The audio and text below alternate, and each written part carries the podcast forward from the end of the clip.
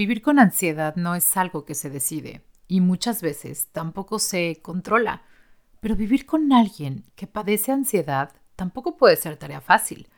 A veces el mayor reto es poder quedarte con esa persona a quien tanto quieres o quien tan importante es en tu vida y lograr saber cómo ayudar a aportar en el proceso.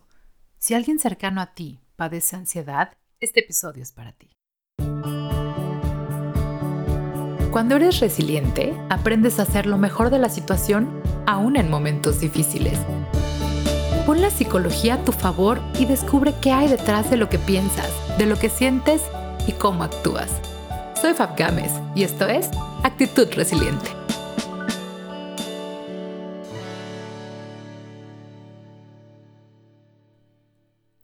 Hola resilientes, ¿cómo están? Bienvenidos al episodio 38 del podcast de Actitud Resiliente.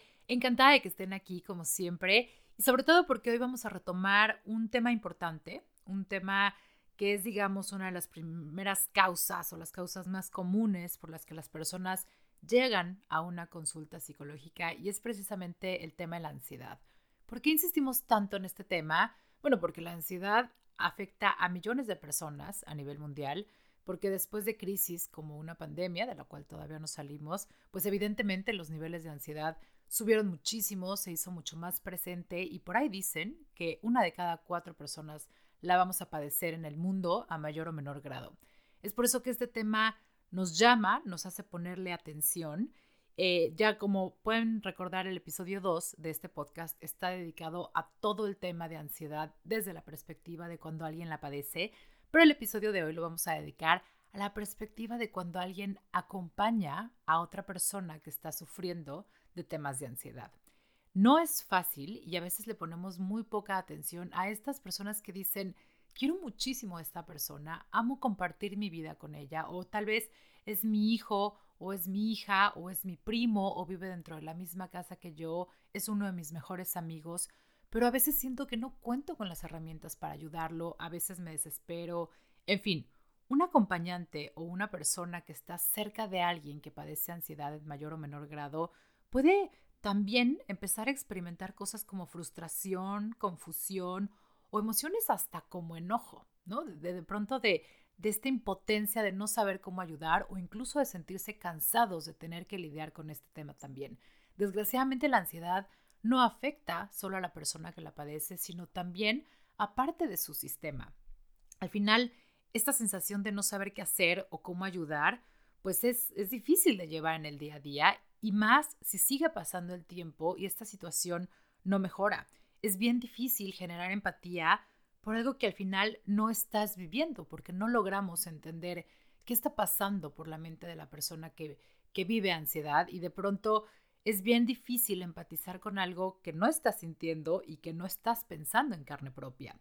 Puede ser bien frustrante, pero la buena noticia es que sí hay formas de hacerlo. Mi, primera recomendación siempre es, por favor no salgas huyendo. Hay que recordar que las personas que lidian con temas de ansiedad en su vida no la eligen. Esto no es un estado que seleccioné o un suéter que me quise poner el día de hoy. La verdad es que es algo que llega, que a veces no entendemos por qué está aquí y lo más importante, no sabemos cómo lidiar con esto. Entonces hay que tratar de ponernos un poco en sus zapatos, de decir, bueno, a ver, esto no es algo que están eligiendo, ¿no? En el caso de un trastorno de ansiedad, es una enfermedad y hay que tratarla como tal. Son personas que a veces tampoco entienden cuáles son las causas de este malestar porque simplemente está aquí y no sabemos por qué, tienen poco control o, o incluso experimentan desborde de sus emociones, tienen que lidiar con estos pensamientos repetitivos constantemente que están dominando su mente y no entienden por qué. Son personas que tienden a visualizar escenarios muy catastróficos y a ser negativos. Si tú escuchas su lenguaje, son personas que siempre tienen como miedo de algo, están viendo lo más negativo de la situación, los peores escenarios. Y eso también, vivir, o sea, desde el otro lado de la persona que está acompañando a alguien con ansiedad, puede ser muy cansado. Eh, yo, yo veía una pareja que decía, es que para mí de pronto es muy desgastante tratar de ser siempre la persona positiva en esta relación, cuando mi pareja todo lo que hace es ver el lado negativo, ¿no?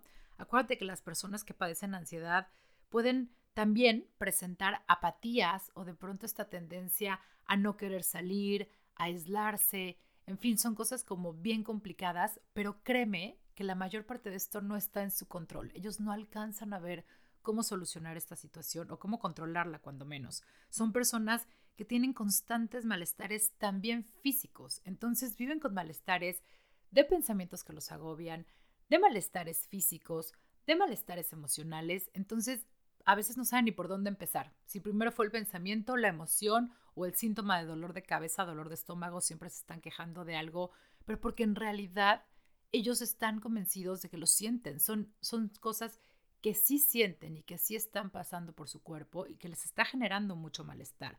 También son personas que pueden cambiar de opinión constantemente. De pronto te dicen, sí, sí, vamos a hacer este plan y de pronto lo piensan bien o justo cuando están cerca de este momento dicen, no, mejor no, y cancelan o se van temprano o como quien dice te cambian la jugada y eso para la persona que está alrededor puede ser sumamente desgastante.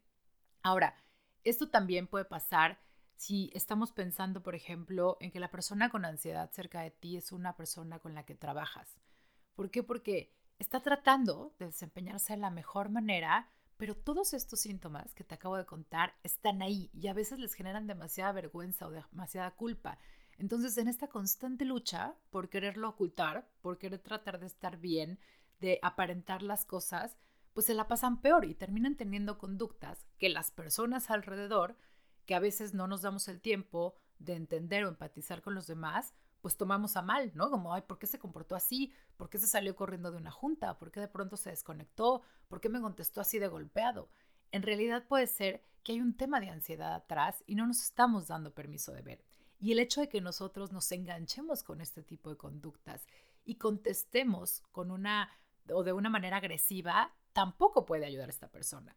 Ahora, si bien la persona que está eh, padeciendo ansiedad es tu pareja, eso lo complica un poquito más, porque seguramente eres la persona más cercana, ¿no? Y entonces, ¿cómo puedo identificar que mi pareja padece ansiedad?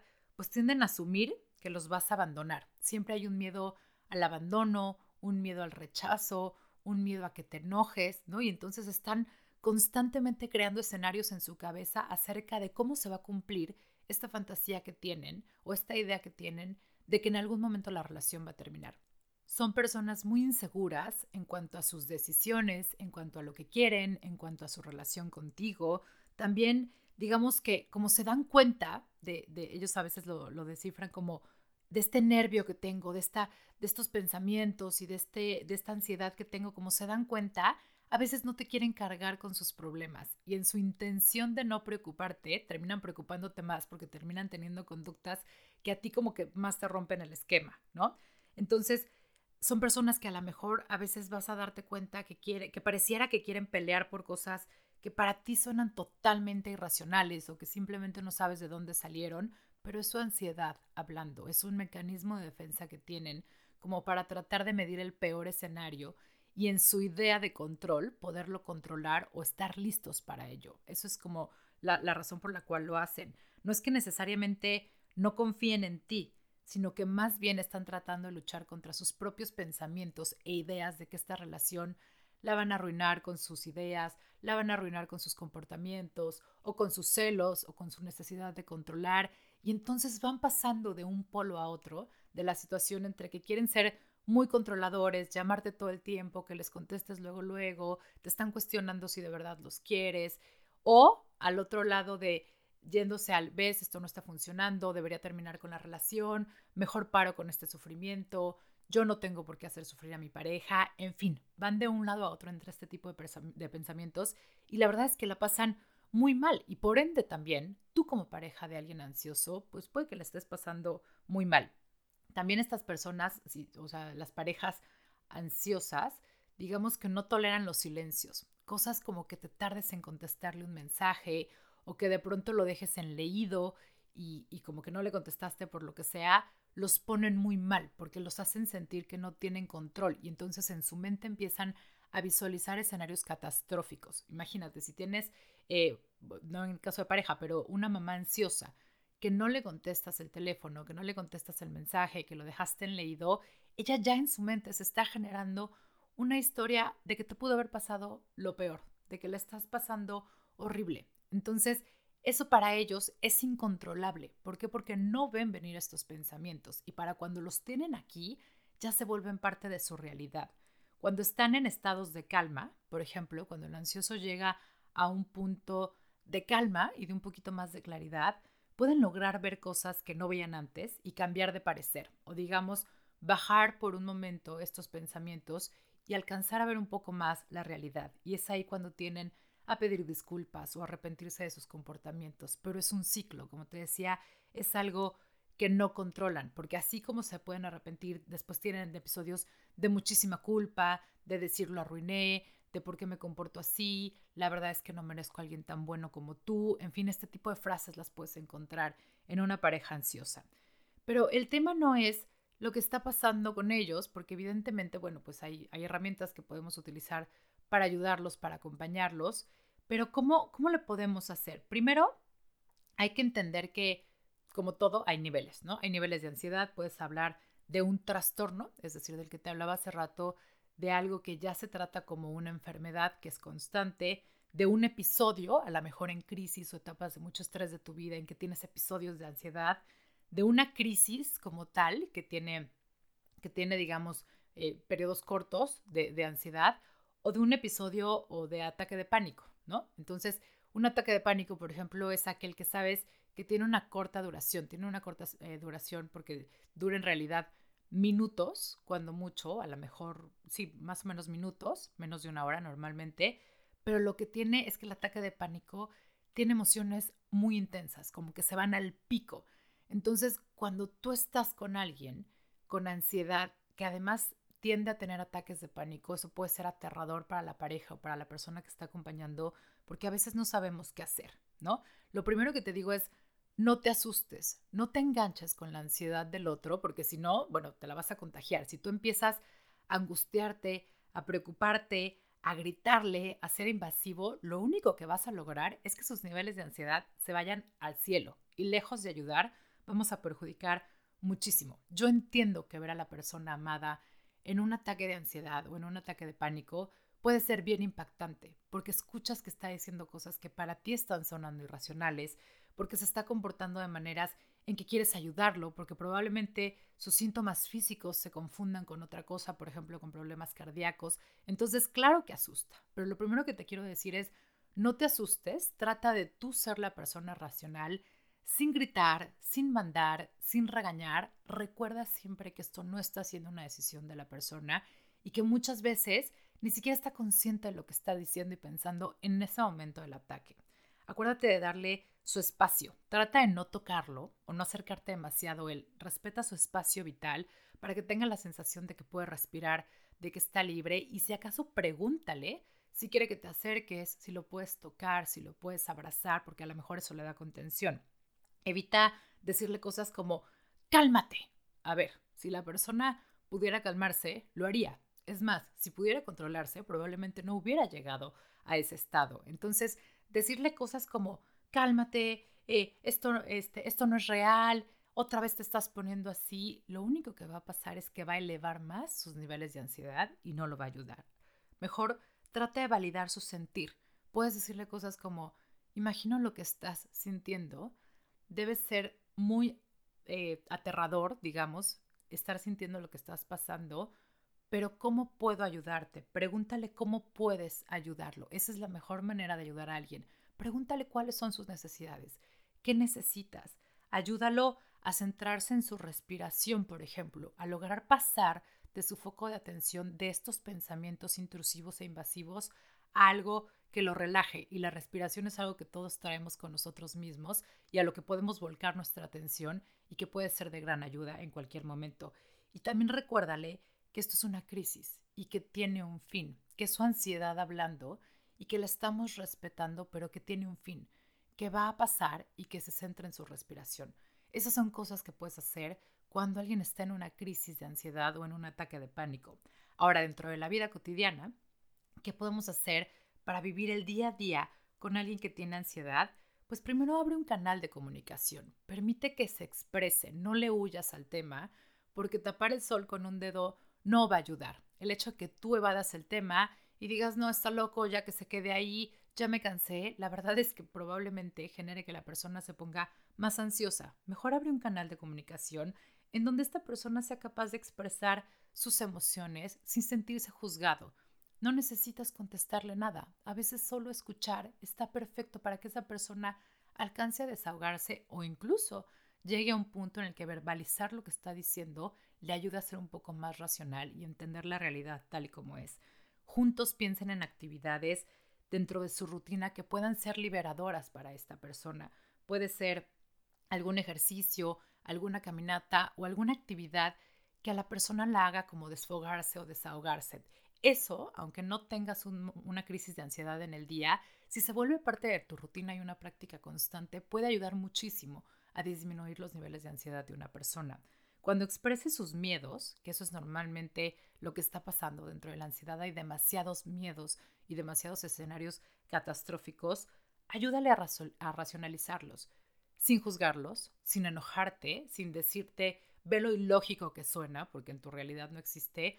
Más bien, hazle preguntas como, ok, ¿y esto que me estás diciendo, cuántas veces nos ha pasado? ¿Qué tan probable es que sea real? Las veces pasadas que también visualizaste esto o tuviste miedo de esto, ¿qué pasó? ¿Qué te ayudó? Al final, ¿cuál fue la conclusión? Trata de ayudarle a aterrizarlo, pero siempre desde el amor, siempre desde el cuidado, del no enjuiciar, del no juzgar, de no tratarlo con una agresión, porque eso lo va a poner peor. Acuérdate que procurar que la rutina de salud contenga cosas como una buena alimentación, una rutina de sueño saludable, ¿no? Que a lo mejor busquen irse a dormir juntos a buenas horas para que el descanso sea mejor y entonces esto baje los niveles de ansiedad, que haya actividad física, que haya actividades de relajación como meditación, como escuchar música que les guste, como cualquier cosa, a lo mejor escribir sus sentimientos, llevar un diario de emociones, todo este tipo, eh, todo este tipo de cosas, esta rutina de salud ayuda muchísimo porque todo pequeño cambio que la persona con ansiedad logre hacer para su bienestar, créeme que va a aportar muchísimo a tu calidad de vida y a la de esa persona. Y obviamente la, la recomendación de siempre, buscar ayuda profesional. Como te decía al principio, la ansiedad desgraciadamente es un tema de todos los días, a mayor o menor grado, y que nos pasa a muchísimas personas. Hoy contamos con muchísimas herramientas que nos pueden ayudar a mejorar nuestra calidad de vida o incluso a controlarla y eliminarla de nuestra vida. Entonces, buscar ayuda profesional siempre es opción, no porque tú no alcances a pensar de la manera en la que está pensando la, la persona ansiosa, no quiere decir que no sea real. Esa persona lo está viviendo todo el tiempo como algo sumamente real y algo que lo agobia demasiado. Entonces, no porque tú no lo piensas o porque para ti piense, este, o porque para ti parezca irracional, quiere decir que no exista. Lo peor que le puedes hacer a una persona ansiosa es primero juzgarlo, estresarlo más y sobre todo invalidar lo que está sintiendo, diciéndole cosas como estás loco. La verdad es que es lo peor que puedes hacer. Entonces, mejor trata de ser empático, trata de entender qué hay detrás de sus pensamientos, qué miedos pueden trabajar juntos para que se superen y sobre todo, no des por sentado cosas que para ti parezcan obvias, como es que no entiendo por qué te da miedo esto, si claramente es muy seguro, si está comprobado que no va a pasar nada. Trata mejor de entender la razón por la cual hay un miedo en esa persona y trabajarlo juntos. Acuérdate que la ansiedad no es una decisión, pero sí es algo que nos toca a todos trabajar. Gracias por estar aquí, gracias por acompañarme, por tú también hacer siempre lo mejor de la situación. Nos escuchamos pronto.